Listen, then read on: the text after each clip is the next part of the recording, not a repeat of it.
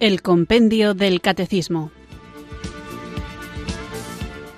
Un programa dirigido por el Padre Antonio López.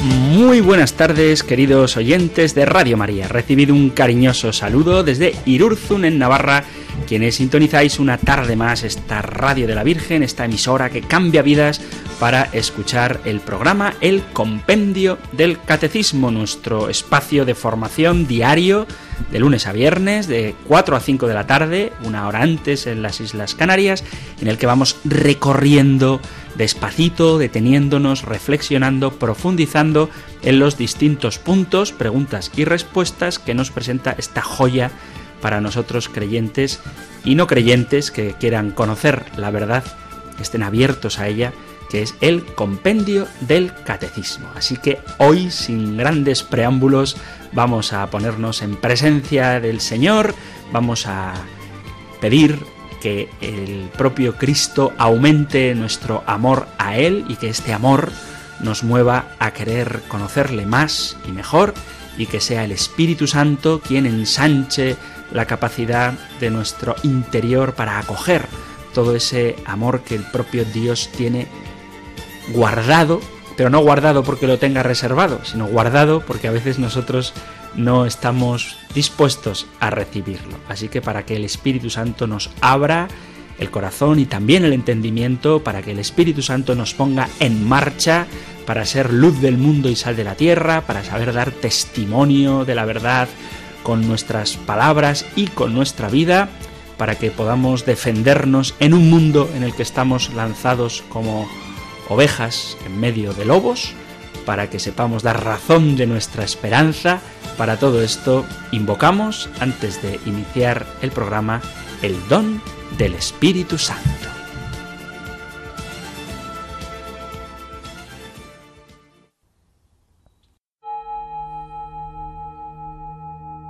Ven Espíritu,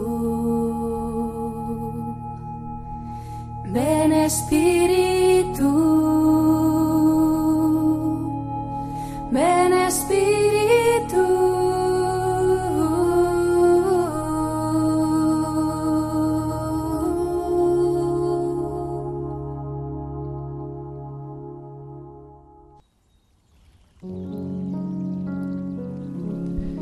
Querido Padre, en nombre del Señor Jesucristo, te pido que despiertes en mí la plenitud de tu Espíritu Santo. Que esta oración para el Espíritu Santo me ayude a crecer en mi relación con Él y a vivir en su poder y a ser usado a través de Él. Señor Jesús, tú prometiste y nos dejaste estas palabras. El Paráclito, el Espíritu Santo, a quien el Padre enviará en mi nombre, os enseñará todas las cosas y os recordará todo lo que os he dicho. Ayúdame a recordar que no lo sé todo y que esto está bien, porque el Espíritu Santo sí lo entiende todo. Lléname con el Espíritu Santo de su entendimiento para que pueda interpretar todo lo que está sucediendo en mi vida. Espíritu Santo, Cristo pidió al Padre que me diera el Espíritu de la verdad. Ayúdame a reconocerte en las escrituras. Abre mi mente para comprender la verdad y abre mi corazón para aceptarla con fe, aun antes de que yo lo comprenda todo. Espíritu Santo, Jesús dijo, el que recibe la simiente que cae en tierra buena, oye la palabra y la entiende, y produce cosecha abundante. Sé tú el jardinero de mi vida. Nutre las semillas del cielo que ya has puesto dentro de mí y hazlo crecer para que tu amor, tus caminos y tu reino crezcan siempre dentro de mí y produzcan mucho fruto bueno para los demás.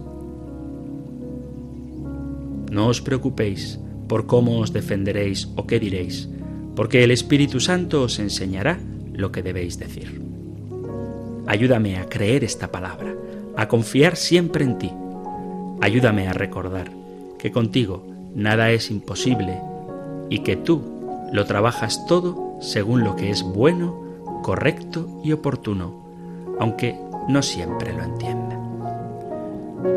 Espíritu Santo, ayúdame a decir sí a lo que sea que me estás pidiendo. Quiero servir al Padre y hacer más evidente el amor de Jesús en el mundo que me rodea. Ven, Espíritu Santo.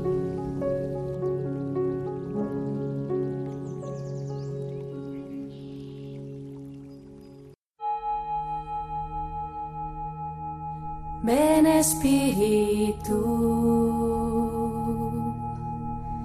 ven Espíritu,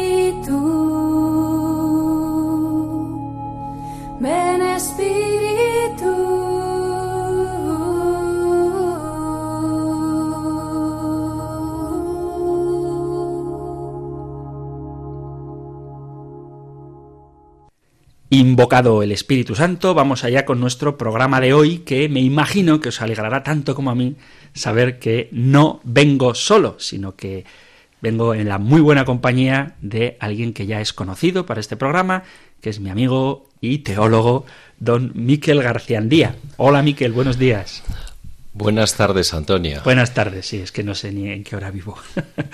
pues te agradezco que vengas para someterte a un interrogatorio Hoy, como ya hicimos otra vez en este programa y haremos de vez en cuando, voy a ponerme la careta de escéptico y con respecto a las preguntas y respuestas que hemos ido viendo en el compendio del catecismo, voy a formular preguntas con caridad, pero sin piedad, a Miquel, que como digo, aunque no le guste que le atribuyan títulos, pero ¿por qué te traigo? Porque eres teólogo y hay que dar gloria a Dios reconociendo lo que uno es.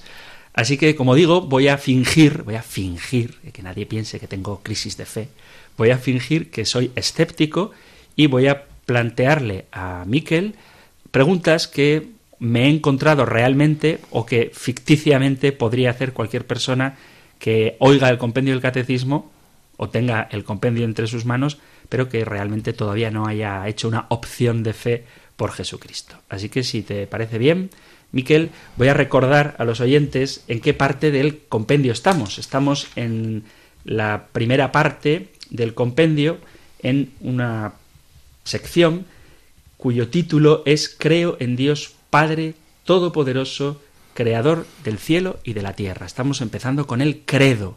Y entonces, ya que empezamos con el credo, te, te pregunto, ¿realmente los creyentes necesitamos un credo? Es decir, no, no es eso encorsetar la fe, no basta con que uno exprese espontáneamente, libremente, naturalmente, como, como le nazca su fe. Es necesario aprenderse una fórmula, porque imagínate, los pobres niños que van a hacer la comunión tienen que memorizar el credo.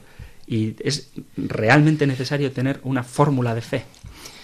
Si cambiamos el, lo que tú has dicho de encorsetar por otro verbo un poco más amable que es delimitar, todo grupo humano, toda identidad, eh, pasa por establecer los límites de lo que hacen que una persona sea creyente o no creyente, católica, ortodoxa o en la época primera de la Iglesia, si uno está en la ortodoxia, en, en la verdad, o si uno por una herejía se ha apartado. Entonces, esa delimitación responde a la pregunta de qué ser cristiano que hacían a los catecúmenos que pedían el bautismo. Entonces, en las catequesis bautismales de la Iglesia, desde el inicio, como todo buen catequeta, se le daba a los cristianos unas fórmulas sencillas por las cuales, de una manera inequívoca, eso que ellos recibían como tradición viva, eh, ellos la podían luego proclamar con la vida y con las palabras. Pero el credo no está en la Biblia, ¿o sí? A ver, el credo, entendido en el sentido técnico de los concilios de a partir del siglo IV, en ese sentido técnico no, pero la confesión de la fe se le llamaba en griego desde el siglo I el símbolo de la fe. Símbolo es una palabra que significa que abraza desde la tierra lo del cielo y desde el cielo llevamos la, la verdad de la tierra. Entonces los símbolos de la fe que nosotros luego en latín llamamos el credo, son las fórmulas por las que nosotros invocamos al Dios y describimos cómo Dios ha salvado al mundo. Pero pregunto, ¿eh? No puedo creer lo que yo quiera. O sea, no basta con decir, pues sí, creo Jesús y ya está. O sea, ¿por qué hay que memorizar este tipo de cosas? Vuelvo a decir lo de encorsetar, porque a veces parece que está uno ahí como aplastado en una, en una fórmula que no le deja ser libre. A ver, las formulaciones justamente están pensadas en la Iglesia para que seamos libres, porque en la Iglesia nosotros partimos de una idea de libertad que no es espontaneidad o transgresión, sino que en la visión cristiana la libertad va vinculada a la verdad. Y en esto, claro, el único maestro el único Señor Jesús dice, la verdad os hará libres, y desde el inicio los apóstoles y aquellos primeros catequistas tuvieron que articular de una manera sencilla esa verdad que comprendía una serie de verdades que tenían que ver con Dios y con la salvación. Bueno, vamos a aceptarlo. Eh, empezamos diciendo creo en Dios, es el primer artículo del credo. O creo en Dios Padre, en realidad, pero me voy a quedar en creo en Dios. La pregunta ya sé que vas a decir, ya lo sé. ¿Dios existe? Nosotros los creyentes estamos absolutamente convencidos y profesamos incluso con nuestra vida la existencia de Dios, de, un Dios que existe y de un Dios que, es. Porque para nosotros, eh, los cristianos y también los monoteístas, consideramos que Dios es el ser, el que da el ser, Pablo diría, Dios es aquel en el que nosotros somos, nos movemos y existimos. Por tanto, eh, la existencia de Dios para nosotros los cristianos no es tanto algo que habría que demostrar, menos mal que no has utilizado la palabra Antonio, sino que habría que mostrar. Es que te, has adelantado. Claro. Entonces, cuando hablamos de la demostración de la existencia de Dios, las actitudes personales son cruciales. Por ejemplo, Jesús, eh, a los que le pedían signos, sin que eso implicara que ellos ponían su vida y con humildad iban a acoger lo que les dijera Jesús, Jesús no actuaba. O cuando Jesús en la pasión, Herodes le dice, oye, pues ya que estás aquí, mira qué oportunidad más bonita para que nos muestres tu poder divino. Jesús callaba. Es decir, eh, tiene que haber, a la hora de hablar de Dios, nosotros los cristianos tenemos que tener cuidado con el segundo mandamiento, que es no tomar el nombre de Dios en vano. Y siento decir una frase que es dura, pero Jesús decía, no echéis margaritas o perlas a los cerdos.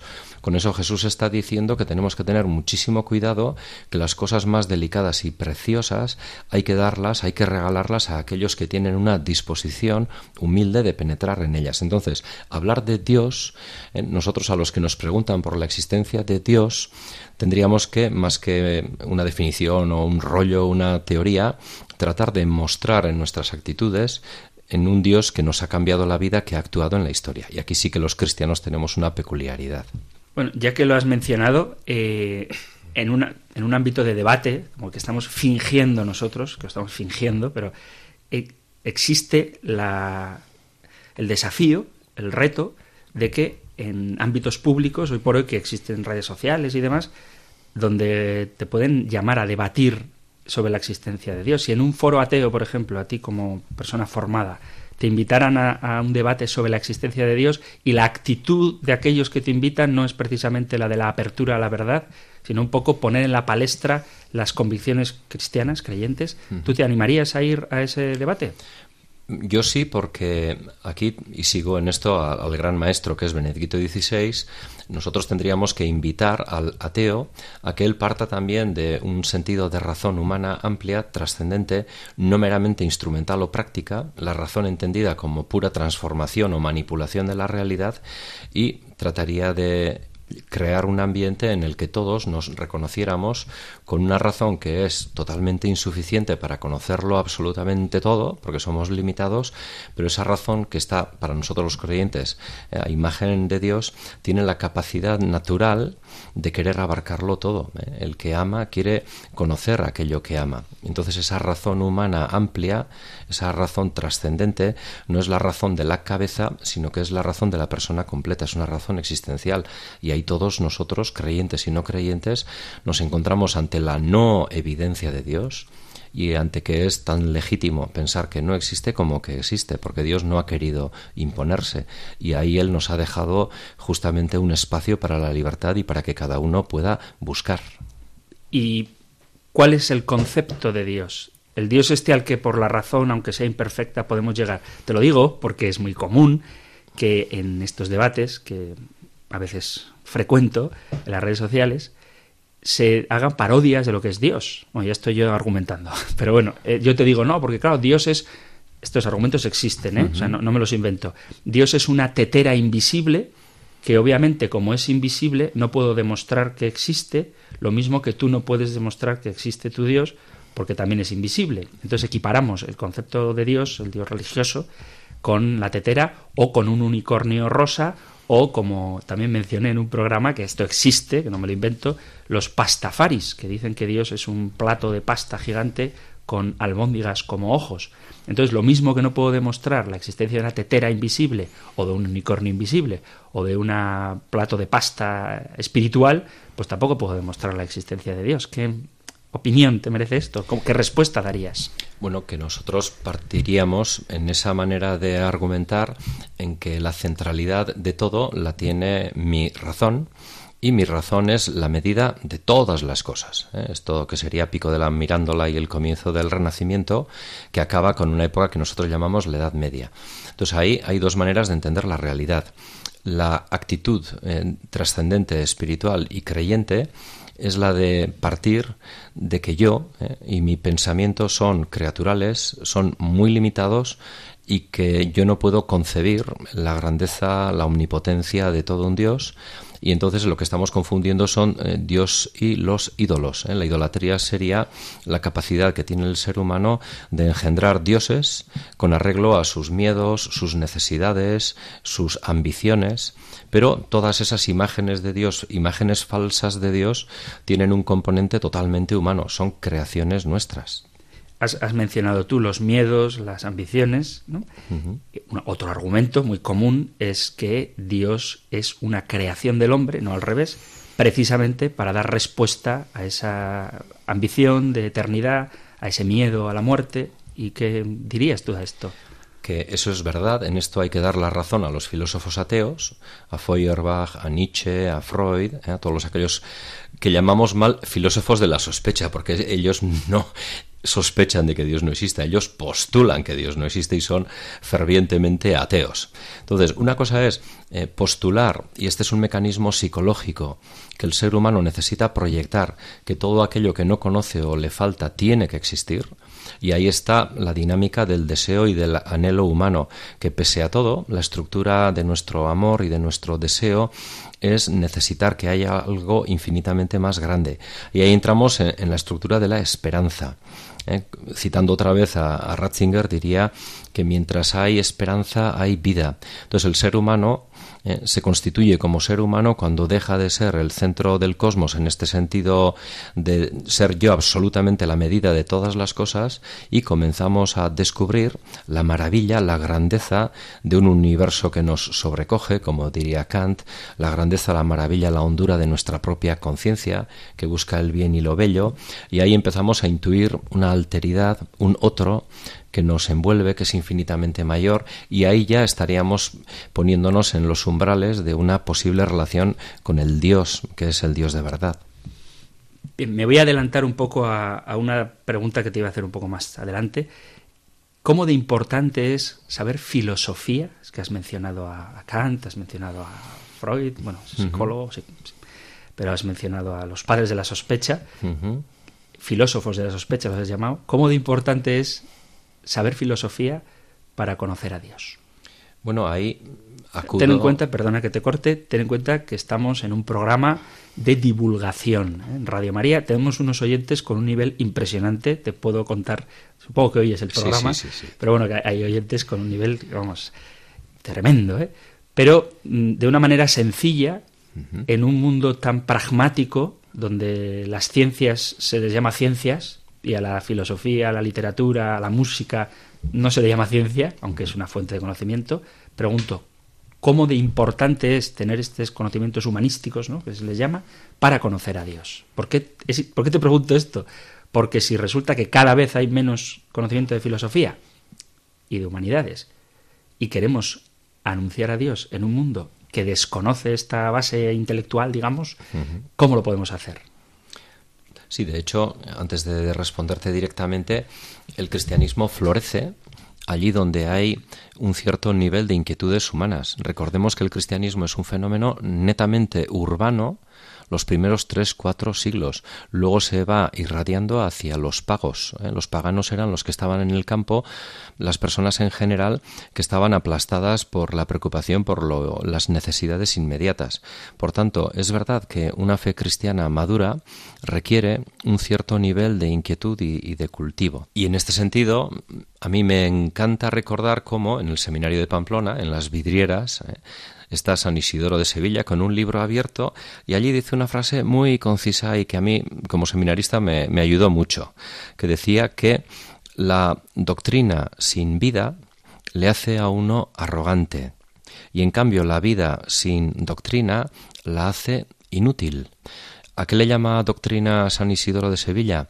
A tener un hacia dónde, a tener un sentido, a tener una coherencia, a tener la capacidad de cultivar todas las facultades y obviamente si nosotros tenemos cabeza es para raciocinar.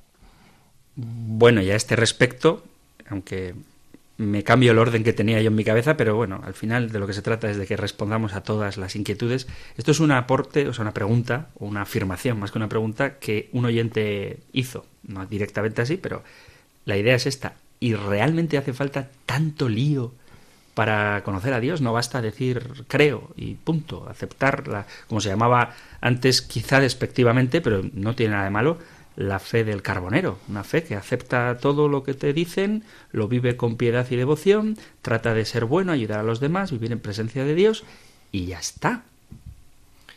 Pero es que nosotros, que yo sepa, pretendemos seguir a Jesucristo.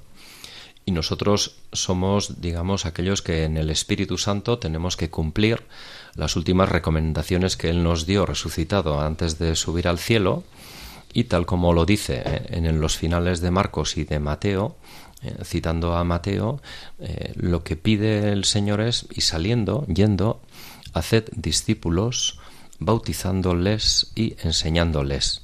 Entonces, si el Señor nos pide hacer discípulos a través del bautismo y de la enseñanza, lo que Jesús pretende es la libertad no falsa de los esclavos, que simplemente por miedo dicen amén, amén, amén, amén, o sea, Jesús también nos ha dicho antes en el Evangelio de Juan 15:15, 15, yo a vosotros no os llamo ya siervos, a vosotros os llamo amigos, ¿por qué? Porque el siervo no conoce ni le interesa que el amo le mande que coma caliente todos los días y punto. A vosotros os llamo mis amigos, porque yo lo que quiero es, os he dado a conocer todo lo que yo soy y vivo en mi Padre y para Él.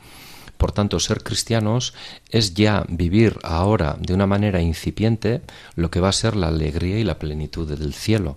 Un cristiano no es un utilitarista que se apunta a una religión por si acaso hay luego castigo, sino que es aquel que por el bautismo ha recibido ya el inicio de la vida eterna y eso implica conciencia, implica libertad y luego, como dice Pedro, primera Pedro 3:15, siempre dispuestos ¿eh? a dar razón de vuestra esperanza a todo el que os la pidiere, porque todo pagano, todo no cristiano, tiene, le asiste el derecho de preguntarnos a los cristianos cómo es que nosotros afirmamos que hay motivos para esperar en esta vida. Y ese es un deber que nos manda Jesús porque nosotros estamos llamados a hacer discípulos. La Iglesia es fecunda y la Iglesia tiene una palabra que no le pertenece a ella y que se la tiene que dar a todo el mundo. Eso implica preparación, dedicación, ascesis, pensamiento, cultivo. Eres, perdona, ¿eh? eres profesor en el seminario y además director del... Del Instituto Superior de Ciencias Religiosas, que es para los laicos y consagrados. Vale, te voy a hacer una pregunta concreta, quizá no sepas tampoco, pero aproximadamente, ¿eh? ¿cuántas asignaturas hay en la carrera eclesiástica? Asignaturas, o sea, entre epistemología, em, Sagrada Escritura, teología fundamental, misterio de la Trinidad, patrística, em, así más o menos. Pues yo creo que en un ciclo de seminario serían unas 70 asignaturas, 70 asignaturas. Dos años de filosofía y luego cuatro o tres, si es una facultad, de teología. Y no es casual que en la Iglesia Católica antes de lo que es el cultivo teológico se haga el de la filosofía. En eso un papa puso en Roma un novelisco sobre un elefante el, ef- el elefante representa la filosofía y el obelisco que está sobre su grupa está la teología. Eso está justamente si vais a Roma, eh, cuando se pueda, entre la iglesia de Santa María Sopra Minerva y el Panteón, está ese símbolo que el Papa renacentista puso para los seminaristas de la época, que había que tener un potente cultivo de lo que era la mentalidad, la filosofía, la ciencia, la cultura, para sobre ella descargar el peso que sin duda tiene también la fe cristiana. Bueno, esta pregunta te la hago porque a veces cuando hago el programa, pues me da la sensación de que es un poco denso. Y, la pregunta que me hago, ¿realmente es necesario, por eso te preguntaba, conocer filosofía o hace falta que sea tan arduo el estudio para conocer a Dios? En nuestros enemigos, los que quieren eh, expandir no el reino precisamente de Dios en el mundo, estudian muchísimo y hacen muy bien el mal.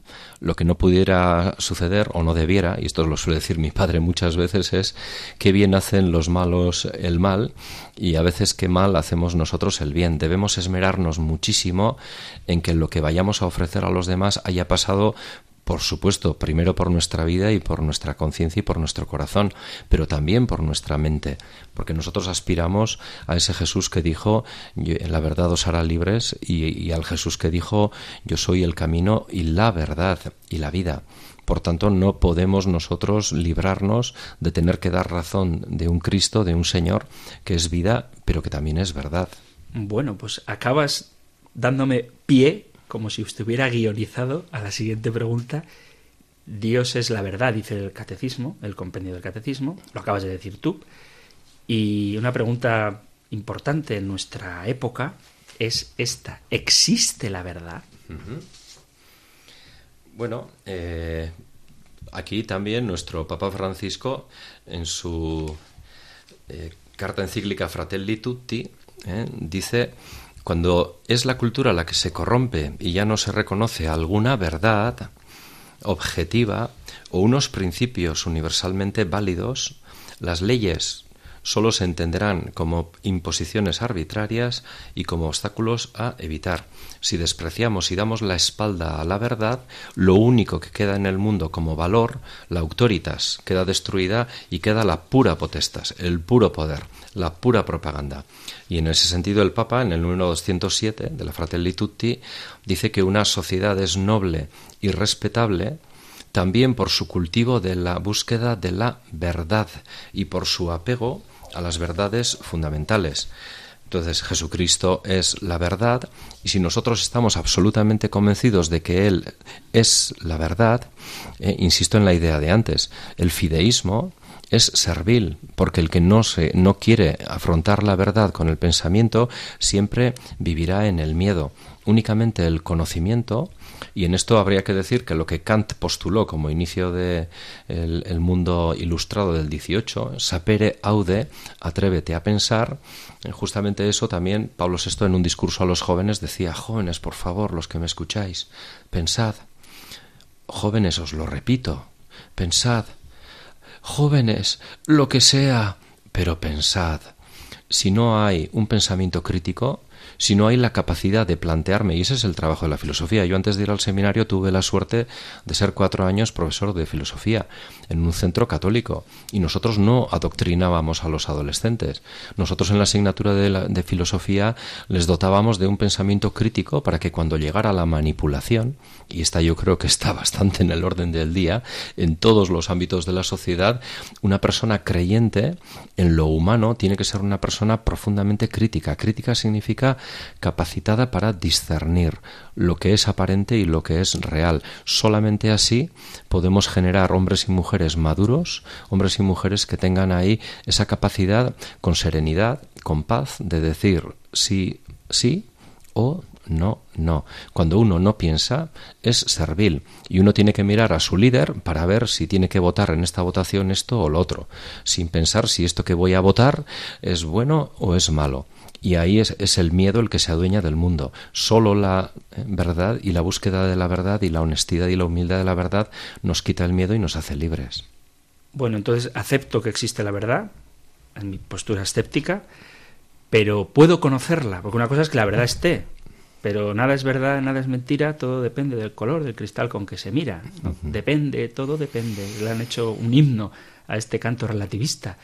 Entonces, que mm, existe, de acuerdo, pero que yo pueda conocerla. Aquí también el hecho de ser ciudadanos del siglo XXI eh, nos obliga a, retomar con fuerza nuestras raíces.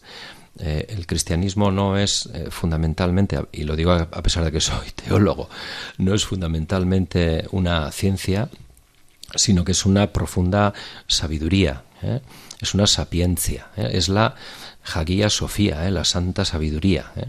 Entonces, Cristo es la sabiduría y el acceso a la sabiduría ¿eh? justamente es eh, degustándola. ¿eh? Antes ha hablado de mostrar y demostrar, y cuando estamos hablando de la verdad, estamos hablando de, un gusto por tener el coraje de seguir aquello que nuestro corazón en el fondo nos está diciendo que es la verdad. Y aquí, pues yo con el gremio de teólogos, pues ahora estoy leyendo a Ricardo de San Víctor y me encanta, ¿no? Porque él habla como de tres estadios del conocimiento. Él habla del primer conocimiento, que es el de la fe, del que tú hablas así como fideístas, ¿no? Yo creo que esto es lo que dice la Iglesia.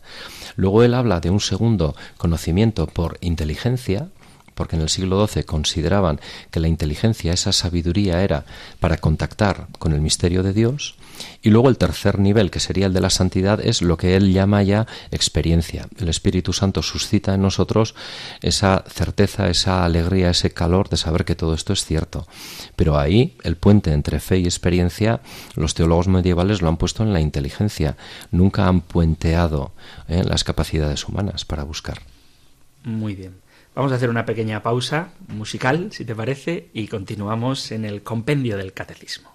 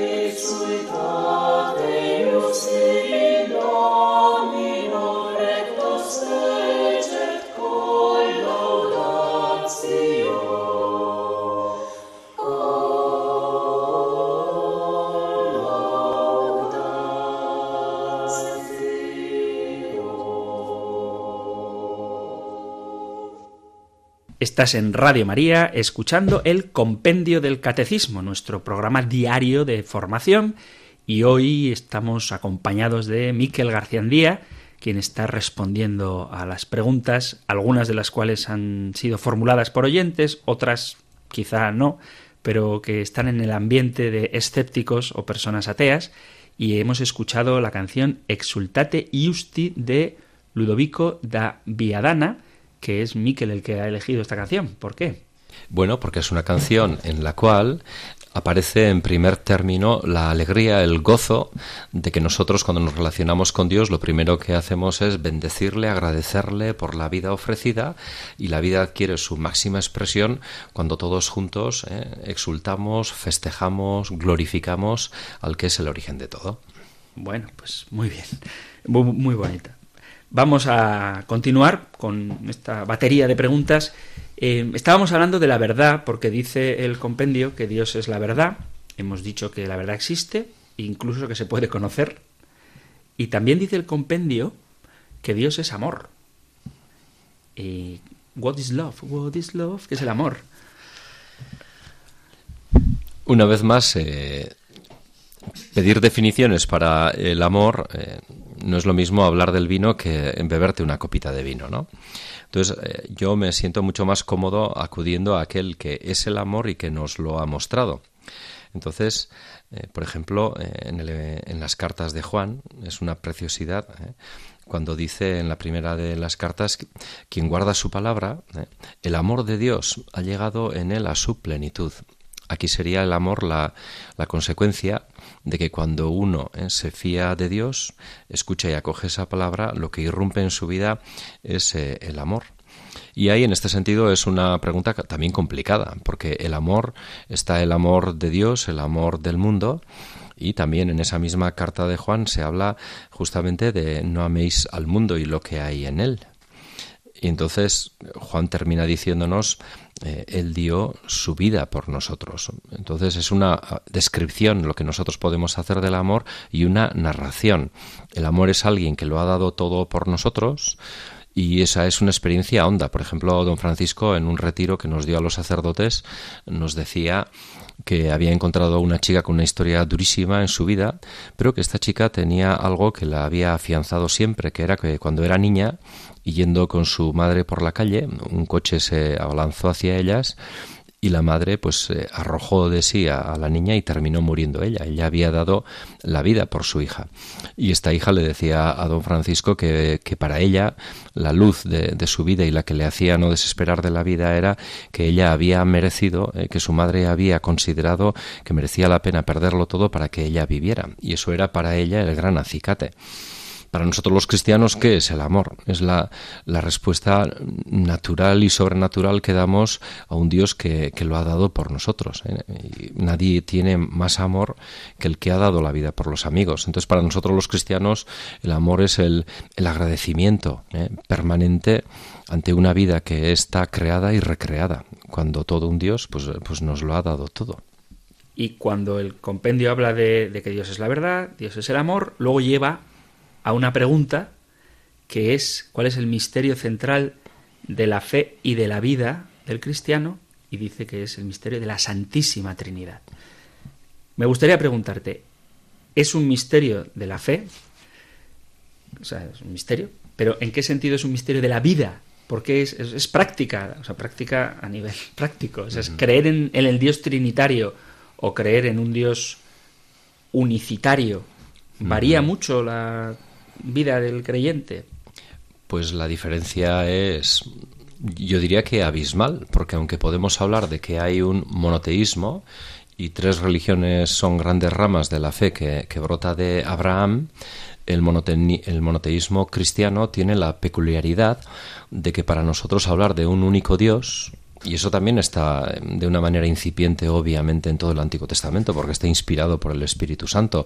Cuando decimos el Señor es Ehad, Adonai Ehad, el Señor es uno, ahí estamos también hablando del Señor es el primero, el que tiene la primacía absoluta. ¿Por qué?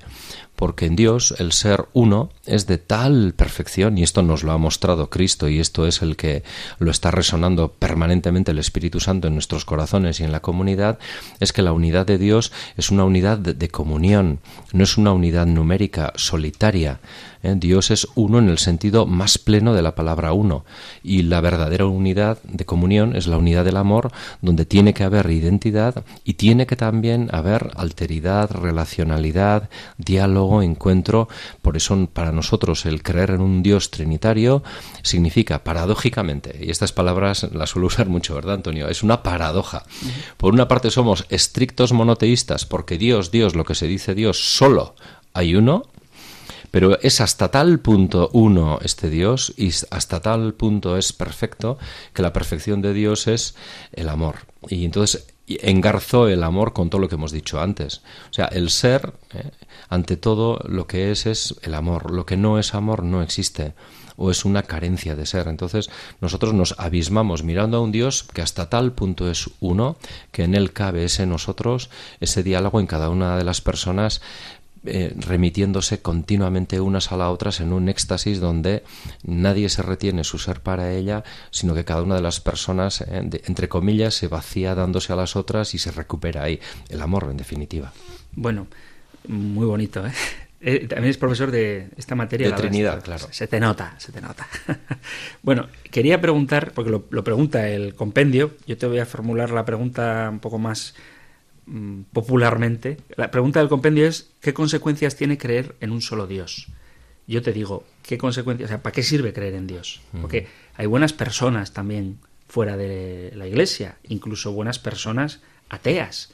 Entonces, ¿para qué sirve creer en Dios? Y si me puedes matizar ya, ¿Para qué sirve creer en un Dios trinitario? Porque puedo creer en el Dios judío o incluso en el Dios musulmán, que es un único Dios, y vivir también siendo buena persona, fiel a mi conciencia y demás.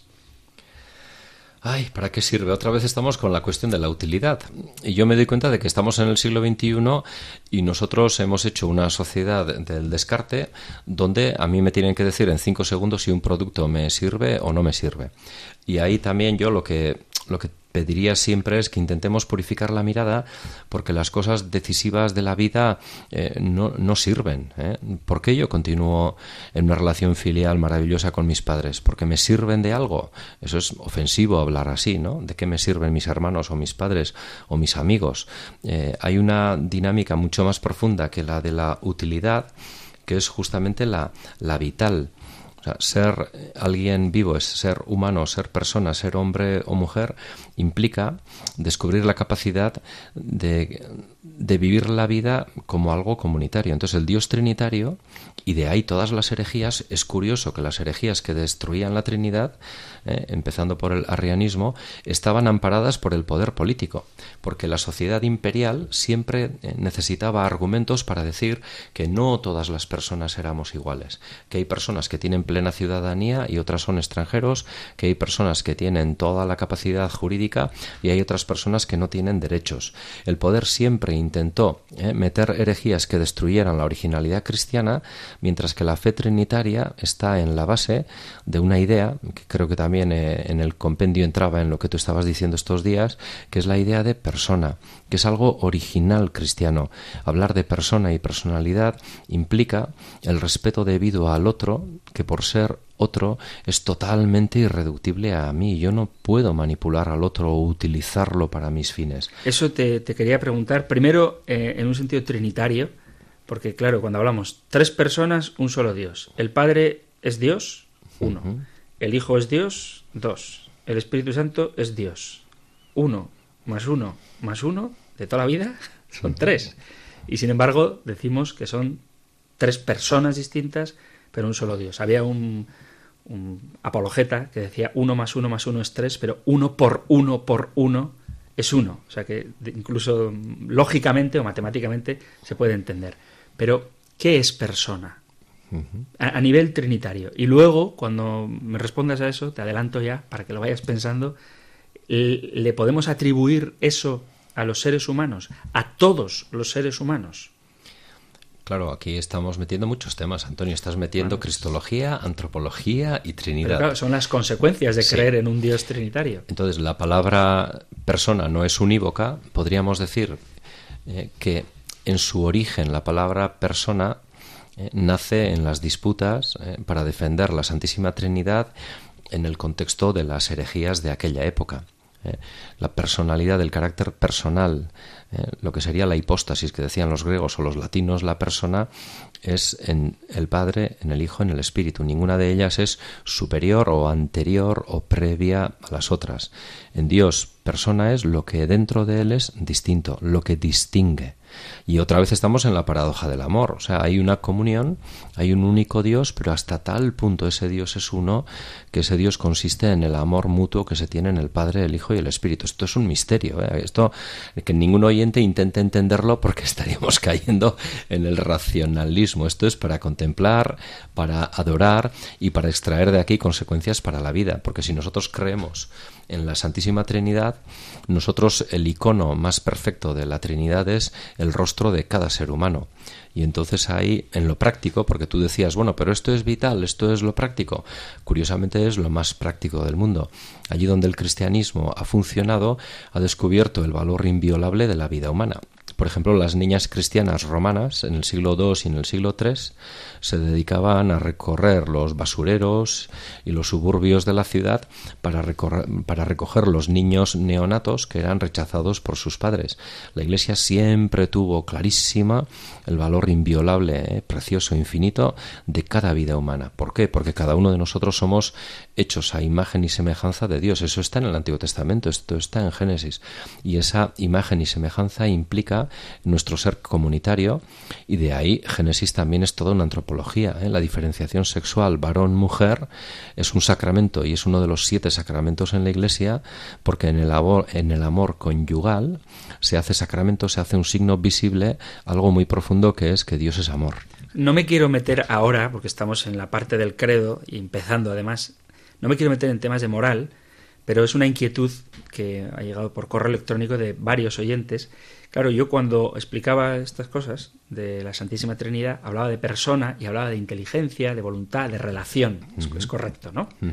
Y las personas, o sea, los seres humanos que por una enfermedad o, por, o porque todavía no están desarrollados, hablo pues de los nonatos, ¿eh?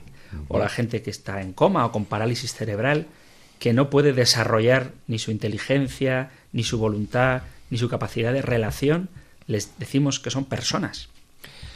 Y aquí vuelvo a decirte lo mismo, que tenemos que luchar contra una visión utilitaria del ser humano, que es la que, por cierto, han desarrollado de una manera terrible y dramática las grandes ideologías del siglo XX. Eh, la consideración de que la persona era aquel tenía derecho a la vida si formaba parte de una determinada clase social o de una determinada raza que era superior a todas las demás. Entonces, nosotros hablar de personas nos lleva otra vez a la hondura del misterio de cada uno de nosotros, todos los seres humanos, y esta es la visión creyente, obviamente, al ser criaturas de Dios, al haber sido amadas y queridas por un acto absolutamente único, tanto la criatura que está gestándose en el vientre de una mujer, como una persona con unas graves taras eh, médicas, como una persona que está en plenitud, eh, absolutamente la dignidad humana nosotros la reconocemos igual en cada una de ellas. Y justamente lo que nos dignifica como seres humanos es que nosotros el trato que damos a los demás no es en razón del beneficio que me puede dar esa persona, sino que justamente lo que nos humaniza a nosotros es la mirada de misericordia, de profunda ternura ante el débil. ¿eh? Yo cuando voy por la ciudad, y veo por la calle y por las aceras ¿eh? personas que, que muestran ¿eh? de una manera obvia ¿eh? sus limitaciones, sus taras, eso puede suscitar desprecio o frialdad o eso puede llamar, de hecho nosotros nos humanizamos en la medida en que nuestras comunidades humanas quienes están en el centro son los más débiles, los que nosotros estamos negándonos a descartar. Y este es uno de los grandes escándalos de la Iglesia ante la cultura actual. En la cultura que el Papa denuncia como cultura del descarte, que secuencializa que personas tienen más o menos derecho a la vida, quienes tienen que recibir unos determinados servicios sociales, cuáles tenemos que eliminar porque nos estorban. La visión cristiana no es utilitaria de la persona, sino que es una visión profundamente trinitaria en este sentido. Considero siempre al otro y sobre todo al que más lo necesita como de mayor valor y de mayor cuidado. Muy o sea que sí que es práctica. Lo más práctico. Al final, al final, la verdad revelada por Dios en Cristo y lo que el Espíritu Santo nos está tocando en el corazón es lo que hace vivir bien. Muy bien. Eh, vamos llegando al final, todavía hay muchas preguntas que quedan pendientes, pero me gustaría hacerte una pregunta sobre la creación. ¿No te parece, esto también me ha llegado, ¿eh? que el Papa Francisco exagera un poquito con esto de la ecología? ¿No, no, tendríamos que, no tendría que dedicarse mejor a pedir a la gente que abandone el pecado, que rece más, que frecuente los sacramentos y no tanto cuidar la ecología, la casa común? ¿No es una especie de panteísmo o de de olvidarnos de que lo importante es ir al cielo y que las cosas de aquí son humo y nada. Bueno, el Papa Francisco y los papas de los últimos 130 años en la doctrina social de la Iglesia y sobre todo Benedicto XVI, que es el que pone el debate ecológico en el centro desde una perspectiva netamente teológica. ¿eh? Los grandes discursos sobre una ecología integral y una ecología humana son de Benedicto y lo que está haciendo el Papa Francisco es la concreción, el aterrizaje pastoral de todas esas intuiciones teológicas. Pero es que es obvio, ahí sí que es fácil ver que tratando bien a nuestro planeta, eh, que nos lo ha dado Dios como una casa común, sea, el planeta yo muchas veces lo veo como una gigantesca nave espacial. O sea, nosotros hacemos películas de, ovnis extraterrestres y de viajes interestelares. Pero el, gran viaje interestelar que está haciendo un cuerpo en el universo es el planeta Tierra, donde miles de millones de criaturas eh, de Dios, muchas de ellas criaturas humanas, es decir, hijos suyos, tenemos que gestionar de tal manera nuestra casa común que ahí no puede suceder de ninguna de las maneras que haya gente que muere ¿eh? por ahito, por hartazgo y otras tantas mueren por escasez. Esto lo decía San Juan Crisóstomo. ¿eh? O sea, la Iglesia desde siempre ha considerado que los bienes de la naturaleza, por derecho, por justicia, eh, son de todos y que incluso el que el rico, eh, que tenemos demasiado, parte de los bienes cuando son necesarios ni siquiera nos pertenecen. Entonces aquí eh, la doctrina social de la Iglesia en este sentido es clarísima. Ofende a la dignidad humana y ofende al designio de Dios que nosotros en una familia vivamos con unos desequilibrios tan terribles. Bueno, ya que hablamos de desequilibrios y de la situación en la Tierra, pregunta también interesante, ¿No te parece que esta convicción que tenemos los creyentes, los cristianos en concreto, de que hay un solo Dios y que es el nuestro, fomenta la intolerancia y las guerras y las disputas? ¿No sería más cómodo aceptar que cualquier idea de Dios, con tal de que nos lleve a ser altruistas y generosos, sería igualmente válida? ¿No? Evitaríamos discusiones y guerras. Bueno, a ver, eh, hay que distinguir una vez más. ¿eh? Hay una fe cristiana que es una fe que puede ser vivida de una manera sectaria y fanática, pero eso no es fe cristiana. Hay una tendencia en muchas religiones al sectarismo, al fanatismo y a la intolerancia. Entonces, hay, la distinción que aquí se precisa es que el hecho de que yo crea absolutamente, por ejemplo, en el amor de Cristo y que yo intente seguirle, no automáticamente me da derecho absoluto a utilizar cualquier tipo de medios para imponer la fe. Eso está, de hecho, prohibido. El Concilio Vaticano II prohibió explícitamente que en nombre de Dios se obligue a nadie a, creer o a dejar de creer. Siempre la fe tiene que ser mostrada, manifestada desde la libertad y con amor. Siempre es una propuesta y no una imposición. Por tanto, un fanatismo cristiano es una contradicción en los términos. Pero cuando yo le digo a otro que está equivocado, en el fondo es que no respeto su libertad para estar equivocado. Bueno, eh, cuando yo le digo a alguien tú estás equivocado, también yo estoy equivocado, no en el sentido relativista, porque nadie podemos arrogarnos, hasta el más cultivado de los cristianos, a que nuestra vivencia y nuestra percepción de la realidad sea total. Nosotros estamos convencidos de que Jesucristo es la verdad, pero de que la verdad nos trasciende hasta tal punto que una vez más la paradoja eh, nadie somos tan ricos que no carezcamos o no necesitemos algo de los demás, ni nadie es tan pobre que no pueda ofrecer absolutamente nada. En este sentido, el diálogo evangelizador implica que el Espíritu Santo ya ha suscitado en el otro una parte de la verdad y que a mí me toca provocar eh, con el anuncio lo que ya el Espíritu Santo suscita en él. O sea, en este sentido, tenemos que evitar establecer una especie de raya eh, social en la cual a un lado estamos todos los que ya tenemos toda la razón y la verdad, y por otra parte al otro lado de la raya está la gente que todavía no tiene la verdad.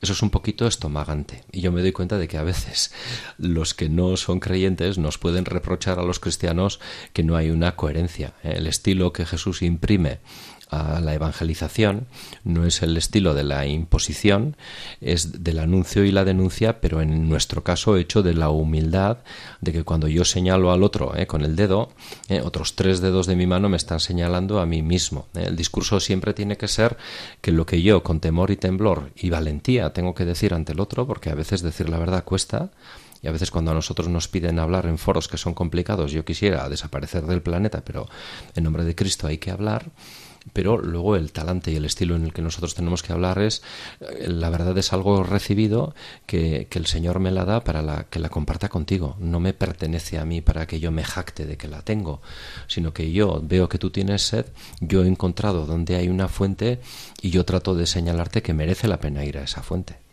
Muy bien, me encantaría seguir charlando contigo. Espero que vuelvas, si te apetece, que no sea muy duro estar aquí sometido a preguntas. No, es un regalo para mí, Antonio, porque esto también me da y nos da la, la oportunidad de hablar eh, con otros miembros de nuestra comunidad. También nos da eh, pie para profundizar, para rezar, para pedir luz, porque esto, antes has dicho la teología. Que él es un teólogo. La teología es un pequeño carisma eclesial que está al servicio de la fe del pueblo. Bueno, pero hay que ejercerlo y hay que dedicarle tiempo. Digo porque a veces parece que la fe es creer y ya está, uh -huh. pero implica un compromiso no solo moral, no solo espiritual, sino también un compromiso intelectual. Anima, por favor, a mis oyentes, a los oyentes de Radio María, a nuestros oyentes, a, a que no tengan miedo a que a veces sea arduo conocer. -huh. Bueno, Radio María, uno de los grandes servicios que está prestando la Iglesia, en mi opinión, es que todo bautizado debe tener de una manera más o menos continua y sistemática una cierta formación permanente. No cabe ya un cristianismo en el siglo XXI puramente fideísta. Y entonces el tener de una manera sistemática momentos para la reflexión, eso le, le, va esponjando más a nuestra espiritualidad. Porque así como San Isidoro de Sevilla decía aquello de la verdad y de la doctrina, ¿eh? de la doctrina y de la vida, nosotros nos podemos encontrar con un doble riesgo. Un cristianismo excesivamente ¿eh? racional, frío, intelectual, ideológico, ese es un riesgo por un extremo, y por otro eh, lado, el riesgo hoy, que yo capto más en estas últimas dos décadas, es un cristianismo un tanto espiritual que huye de los grandes retos de la vida y que tiende a, a refugiarse en unas experiencias como muy gozosas. Entonces aquí Radio María nos está ayudando a todos a que haya ahí una coherencia y un equilibrio entre sentir, pensar, creer. Muy bien, Miquel. Pues te agradezco muchísimo de verdad que hayas estado con nosotros hoy. Nos quedamos con ganas de más y espero que nos las satisfagas. Cuando vayamos pasando un poco secciones del compendio del catecismo, te volveré a invitar. Yo animo a los oyentes a que si quieren dejar sus preguntas o comentarios, sabéis que podéis hacerlo en el WhatsApp con un mensaje de audio o un mensaje escrito al número 668 594 383 668 594 383 o si preferís dejar un correo electrónico tenéis la dirección compendio arroba radiomaria.es donde podéis dejar vuestras dudas, comentarios, inquietudes, discrepancias, testimonios, todo lo que queráis es bien acogido. 668-594-383 para WhatsApp o compendio arroba radiomaria.es. Me despido, como siempre, con la bendición del libro de los números. El Señor te bendiga y te proteja, el Señor ilumine su rostro sobre ti y te conceda su favor, el Señor te muestre su rostro y te conceda la paz. Muchísimas gracias por estar ahí, gracias por escuchar el compendio del catecismo y si queréis volveremos a encontrarnos en un próximo programa. Un fuerte abrazo.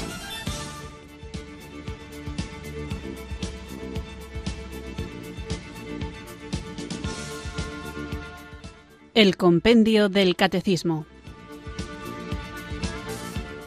Un programa dirigido por el padre Antonio López.